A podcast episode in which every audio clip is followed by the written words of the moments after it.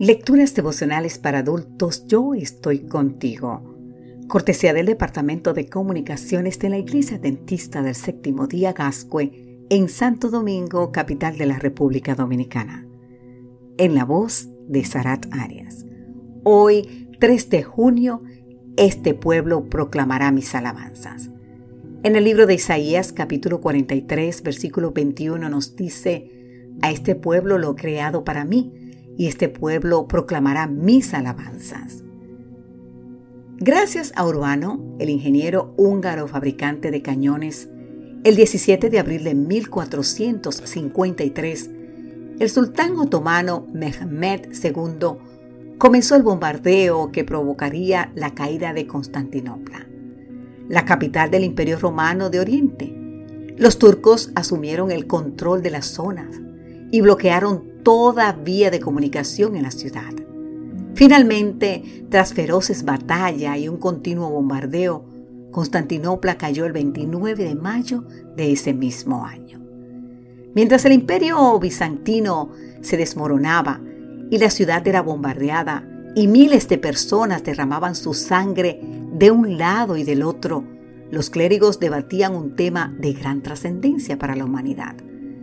Como Jesús había dicho que tras la resurrección seríamos como los ángeles del cielo, era de suma trascendencia que la gente supiera la respuesta a esta pregunta. ¿Cuál es el sexo de los ángeles? Los clérigos aspiraban a encontrar la respuesta antes de que el sultán se alzara con la victoria.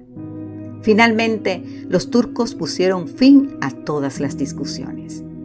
Es asombrosa nuestra capacidad para debatir y disertar durante largas horas respecto a temas que no tienen la menor relevancia para el presente ni para el destino eterno de las personas.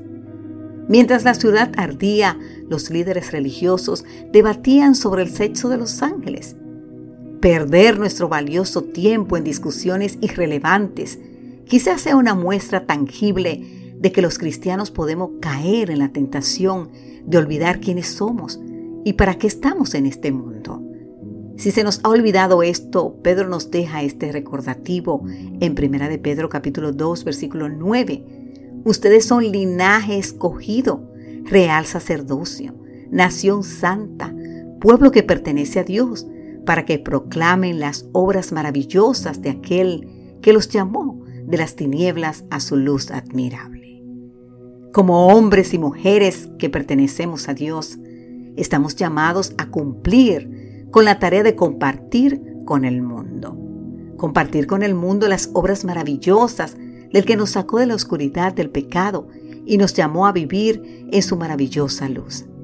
Que las maravillas de nuestro Padre sean nuestro tema, que nuestros labios estén siempre listos para contar lo que éramos antes y lo que ahora somos en Cristo. Dios dijo en el libro de Isaías capítulo 43 versículo 21, a este pueblo lo he creado para mí y este pueblo proclamará mis alabanzas. Ahora bien, querido amigo, querida amiga, hagámonos esta pregunta. ¿Lo estamos haciendo? Si no lo estamos haciendo, que iniciemos hoy mismo. Que Dios te bendiga en gran manera.